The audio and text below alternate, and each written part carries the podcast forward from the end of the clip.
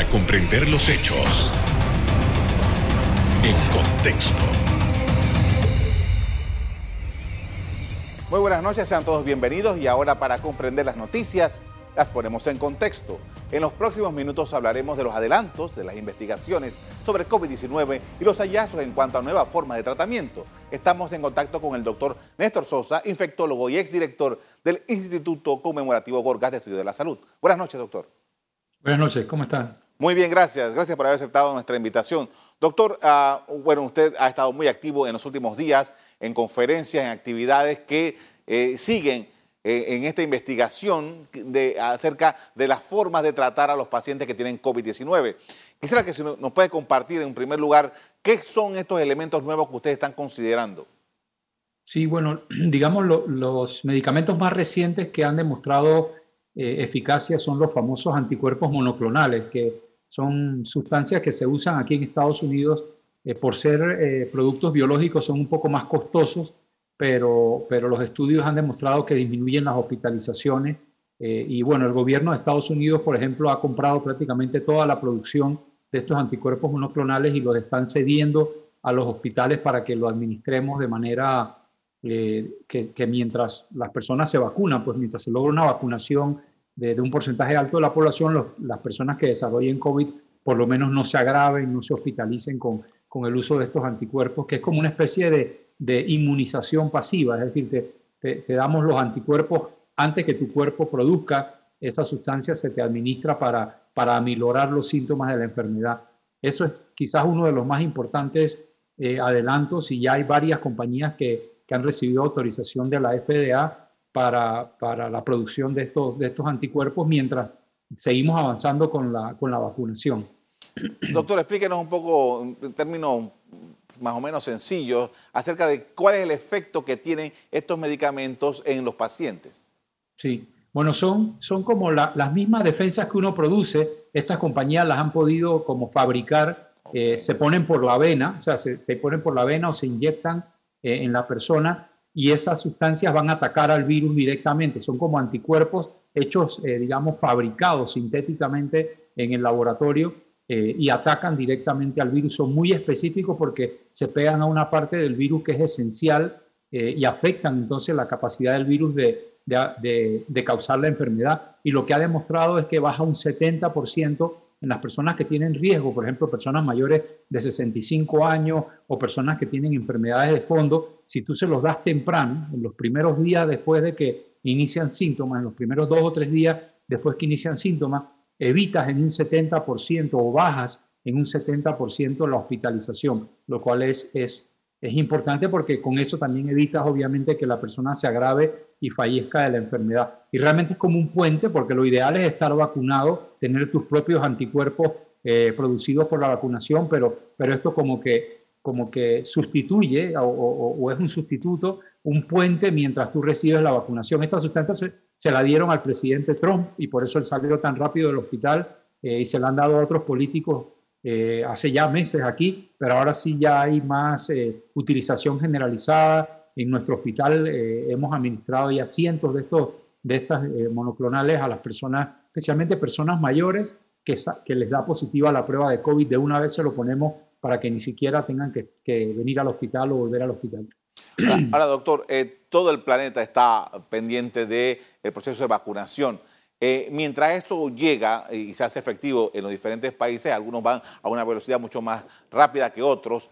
Eh, ¿Cómo ustedes están viendo el, ataque este a los, uh, a los, a los, a la enfermedad en, en estas publicaciones? ¿Qué es lo que se está diciendo de esta etapa en la que nos encontramos con la enfermedad? Sí, bueno, aparte de esto de los monoclonales, realmente no han habido grandes adelantos en el tratamiento. Te digo honestamente, eh, hay, hay, un medicamento que se llama tocilizumab que, está, que tiene algunos estudios positivos y otros negativos, eh, y aún las autoridades, por ejemplo, de aquí el Instituto de Salud no se ha pronunciado si se debe usar eh, rutinariamente. de hecho, digamos, la afirmación que pusieron en, su, en sus documentos es una afirmación de no se sabe si es bueno o es malo. Básicamente o sea, tienen una indecisión porque hay estudios que han mostrado algún beneficio, pero otros que no. Eh, seguimos con los mismos medicamentos viejos, esto de los corticoides, la dexametasona, que se demostró prácticamente a mediados del año pasado que, que disminuía la mortalidad. Eh, el famoso Rendecivir, que es un antiviral inyectable, lo estamos usando diariamente en los pacientes. Hay un par de antiinflamatorios adicionales, eh, uno que se llama varicitinib, que también lo estamos usando, pero honestamente nada es, es una, una cuestión muy dramática, es decir, los beneficios son unos porcentajes pequeños que mejora o acorta eh, la duración de la hospitalización, pero si tú me preguntas una cura milagrosa, una, un medicamento súper efectivo, no tenemos todavía. Lo mejor obviamente es, la es no infectarte o la vacuna, ¿no? Son las dos cosas.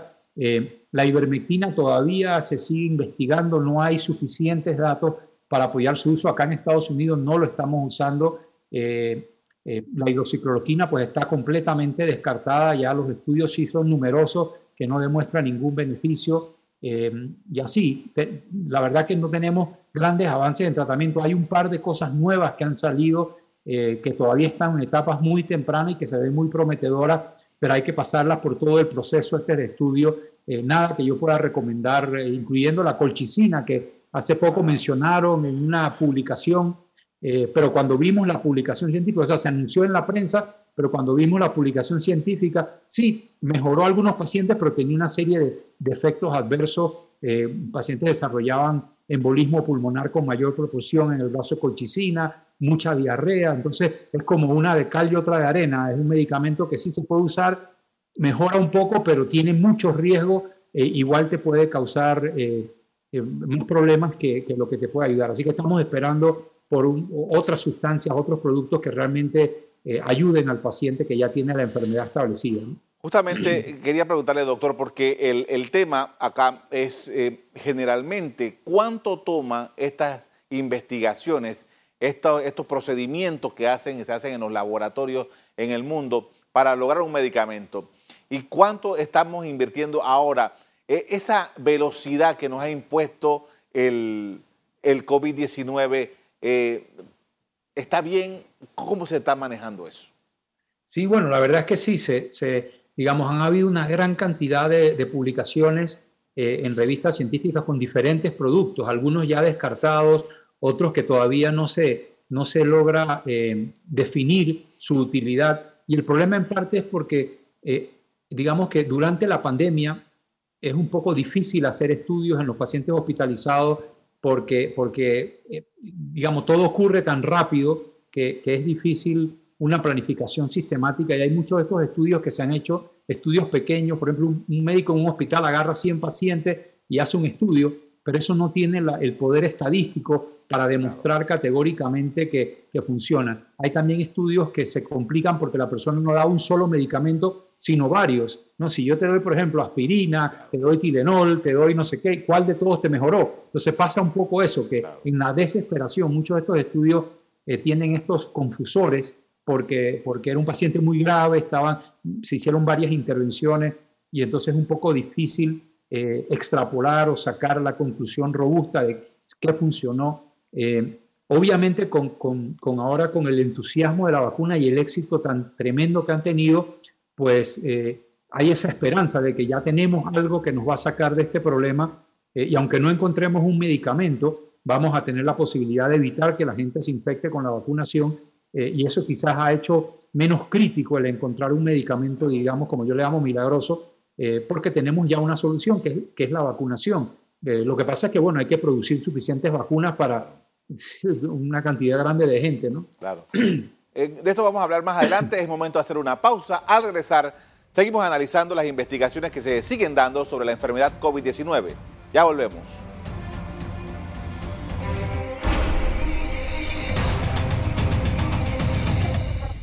Estamos de regreso hablando con el doctor Néstor Sosa, infectólogo y exdirector del Instituto Conmemorativo Gorgas de Estudio de la Salud, sobre lo que está ocurriendo con el COVID-19.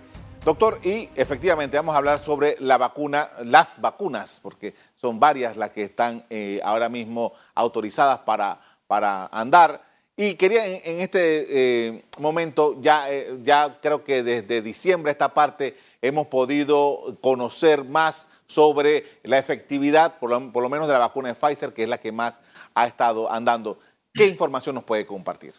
Sí, bueno, primero que todo ya hay varias vacunas que están, eh, que han demostrado o han publicado su experiencia en estudios grandes, ¿no?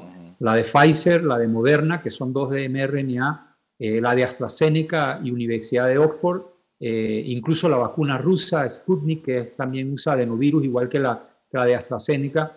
y bueno, y vienen otras por ahí, Johnson y Johnson y Novavax, son dos que están muy cerca de tener aprobaciones regulatorias. La verdad es que todas estas vacunas han demostrado casi que un 100% de, de, capacidad de, disminuir la enfermedad severa, la hospitalización y las muertes.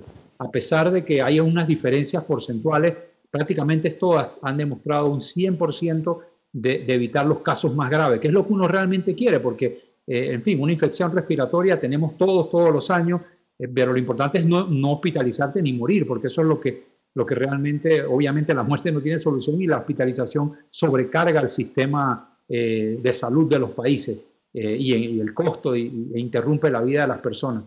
Eh, obviamente sí, la, de Pfizer y Moderna, por ejemplo, han tenido incluso una muy buena eficacia en prevenir hasta la enfermedad leve. Y estamos hablando del 94 y 95%. O sea que si, si uno se pone esa, esa vacuna, especialmente las dos dosis como se indica, pues vas a tener una protección muy alta, solo comparable quizás con la vacuna de sarampión, que también es arriba del 90% eh, de que estés protegido contra la enfermedad, inclusive leve. Por supuesto que protección también contra la, con la moderada y severa. Las otras vacunas, como la de Sputnik eh, y la de AstraZeneca, pues han tenido eficacias muy altas, 70 y 91%, la de Sputnik, eh, pero igual evitan casi completamente la enfermedad severa, o sea, la protección que te da contra enfermedad severa, hospitalización y muerte es, es muy cercana al 100%.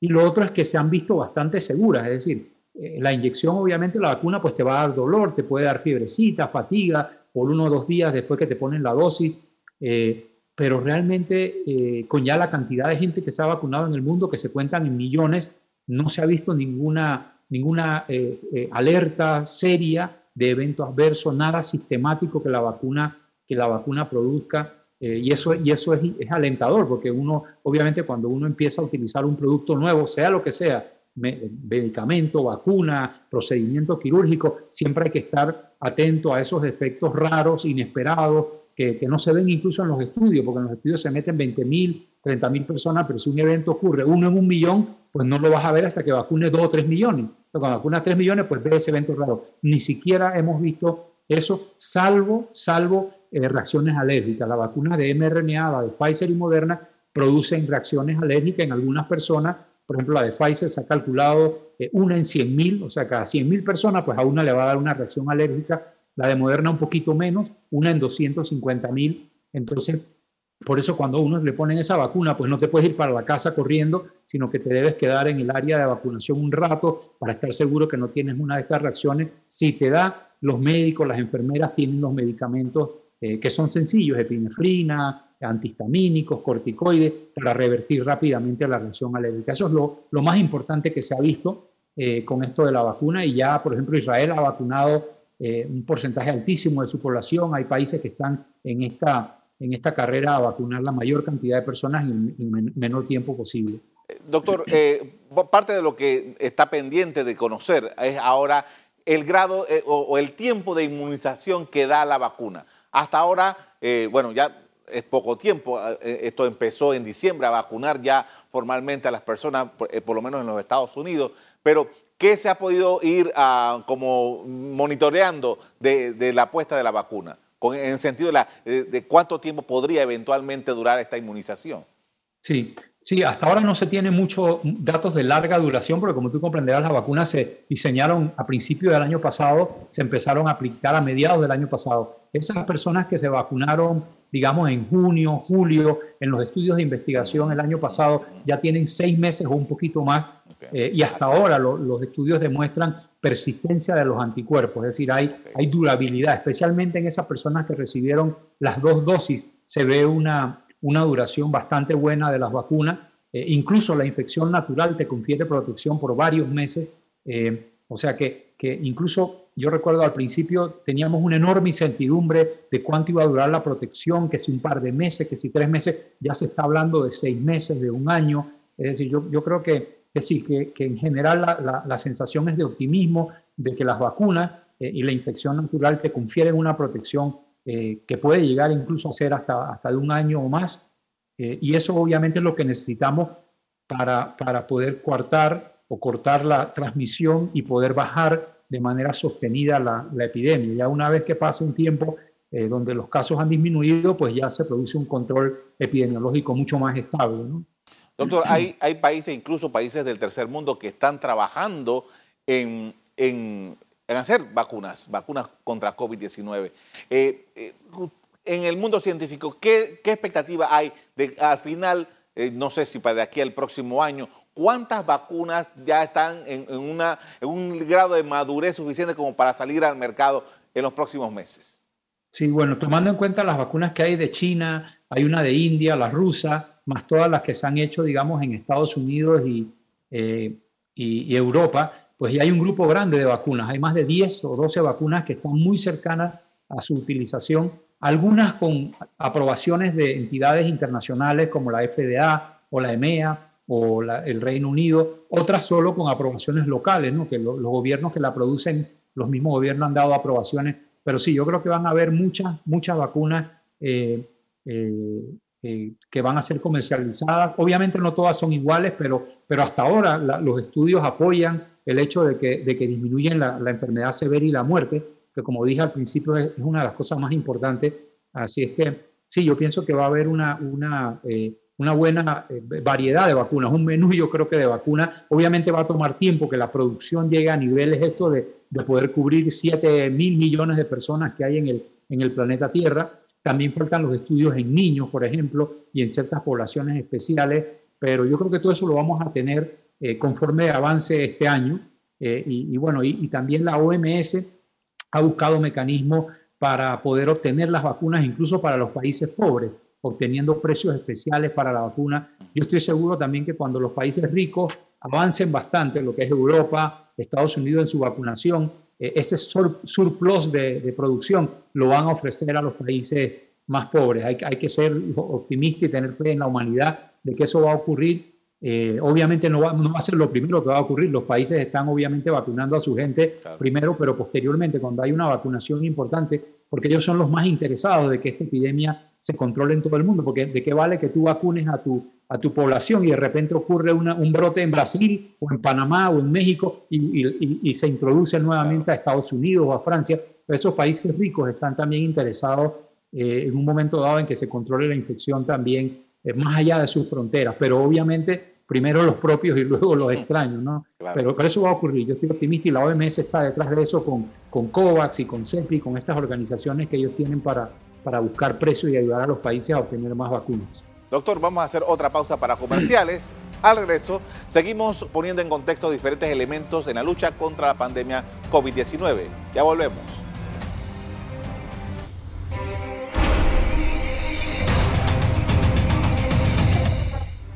En la parte final estamos de regreso con el doctor Néstor Sosa, infectólogo y exdirector del Instituto Conmemorativo Gorgas de Estudio de la Salud, poniendo en contexto lo que está ocurriendo con COVID-19.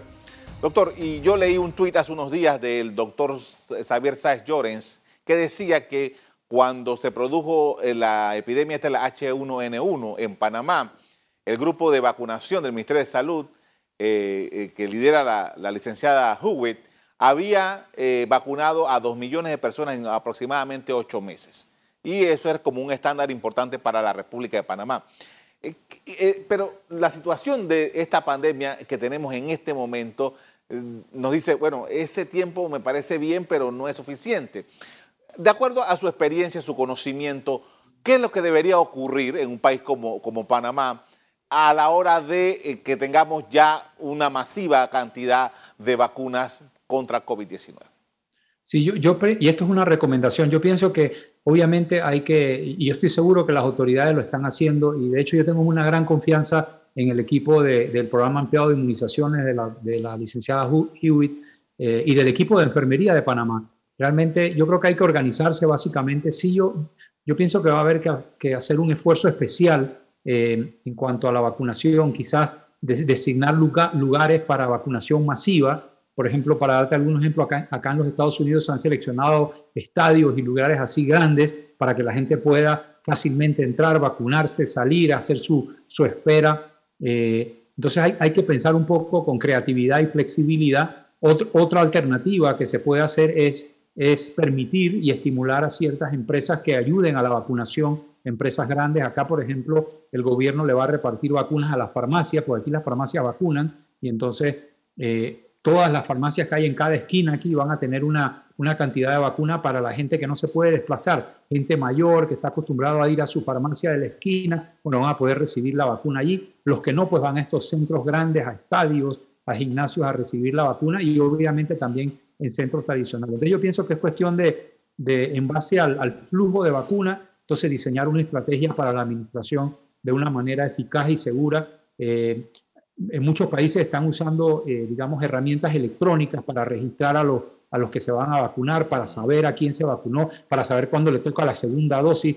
Por ejemplo, acá cuando, cuando eh, eh, mi esposa aplicó la vacunación, porque ella no está trabajando en el hospital en este momento, sino que, está en, casa, ella se registró en un sistema electrónico en el celular, le llamaron, le pasaron un mensaje de texto diciéndole que tenía una cita, ella fue a vacunarse, una vez que se vacunó, el sistema automáticamente generó su segunda cita y en unos días va a recibir su segunda dosis. Es decir, usando pues también las herramientas modernas de la información y comunicación, se puede organizar un poco eso. No es para todo el mundo, hay gente que no puede eh, manejar ese tipo de instrumentos, pero, pero hay que usar todas, todas estas estrategias. Yo casi que en broma y en serio pensaba el Tribunal Electoral, por ejemplo, que, que corre estas elecciones masivas en un día, votan todos los panameños que pueden votar eh, claro que se pudiera organizar una, una, cuestión como esa para, de cara a la vacunación, una vacunación masiva de cada grupo conforme van avanzando en las prioridades. ¿no? Eh, o sea que yo creo que sí, que, es cuestión de, de, de, meterle un esfuerzo, inversión, creatividad. Nada quita que, por ejemplo, eh, los trabajadores de la salud dediquen una jornada o dos jornadas voluntarias a vacunar, ¿no? Y paren su trabajo rutinario, digamos, ese día paran la, la los tratamientos rutinarios para, para entonces ayudar a vacunar y crear estos centros de vacunación. Yo creo que se puede hacer muchas cosas con, eh, pensando y, digamos pensando fuera de la caja, como dice uno, con cierta imaginación. Eh, eh, enfermeras jubiladas, asistentes de enfermería jubilados que saben vacunar, médicos jubilados que saben inyectar, pudieran hacer esta labor.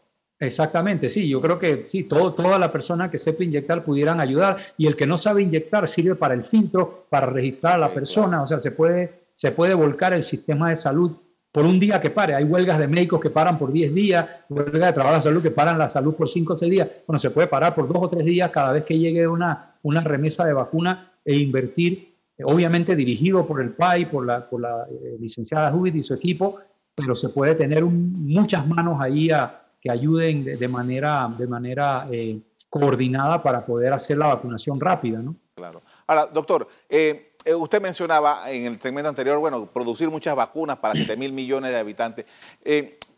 trayéndolo aquí al territorio panameño, estamos hablando de aproximadamente 4 millones 200 mil habitantes en la, República de Panamá.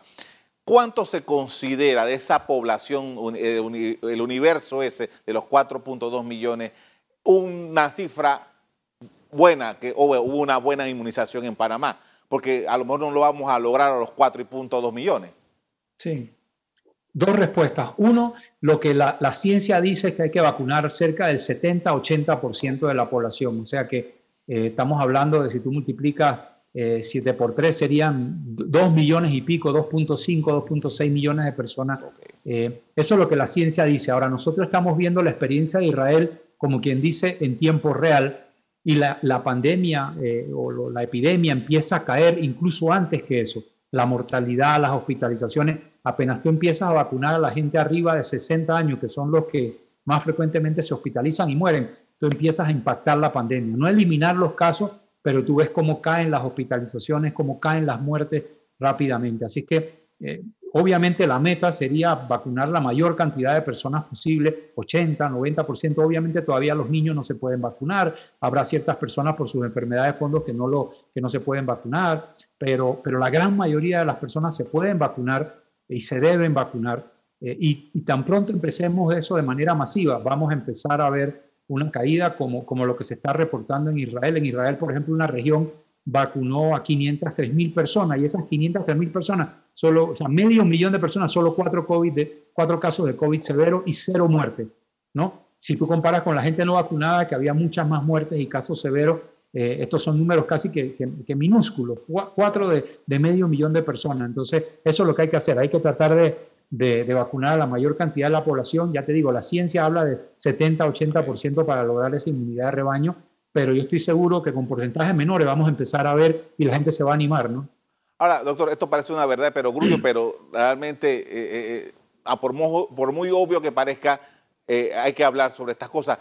Por ejemplo, no significa que el que se vacune no le va a dar COVID. Sí, exacto, no la, vacuna no te confiere 100% de protección, pero es muy buena la protección. Y hasta ahora sí hay evidencia de que no te enfermas severamente, no te hospitalizas y no te mueres. No quiere decir que una persona no puede morir, pero, pero la, evidencia realmente es, es avasalladora la cantidad de, evidencia de la capacidad de las vacunas de prevenir la infección severa y la muerte. Así que sí, hay, hay personas que se han vacunado y les ha dado, especialmente temprano, entre una dosis y la otra, o un par de días después de la segunda dosis, pero después de la segunda dosis, después de dos semanas después de la segunda dosis, esa frecuencia cae tremendamente, lo hemos visto en los estudios, eh, y sí, va a haber una que otra persona que a pesar de eso eh, va a desarrollar la enfermedad, pero es una minoría, porque hay una disminución arriba del 94-95% de la frecuencia de infección. No es cero y a veces sale un reporte, yo sé de fulano que se enfermó después de la vacuna, pero tú no sabes de los miles de miles de miles de personas que no se enfermaron después de la vacuna, tú sabes de ese que, que se notificó, pero no de los, que, de los que están por ahí muertos de la risa después de vacunarse sin ninguna infección. agradezco mucho, doctor, por sus instructivas palabras esta noche, muy, muy amable. Cómo no, hasta luego. Hasta luego. El impacto de la pandemia ha sido contundente. Más de 109 millones de personas han dado positivo y más de 2.4 millones han muerto por esta enfermedad. Hasta aquí el programa de hoy. A ustedes les doy las gracias por acompañarnos. Y les recuerdo que si quieren volver a ver este programa, búsquenlo en el VOD de Cable Onda, en locales, Canal Eco. Me despido invitándolos a que continúen disfrutando de nuestra programación. Buenas noches.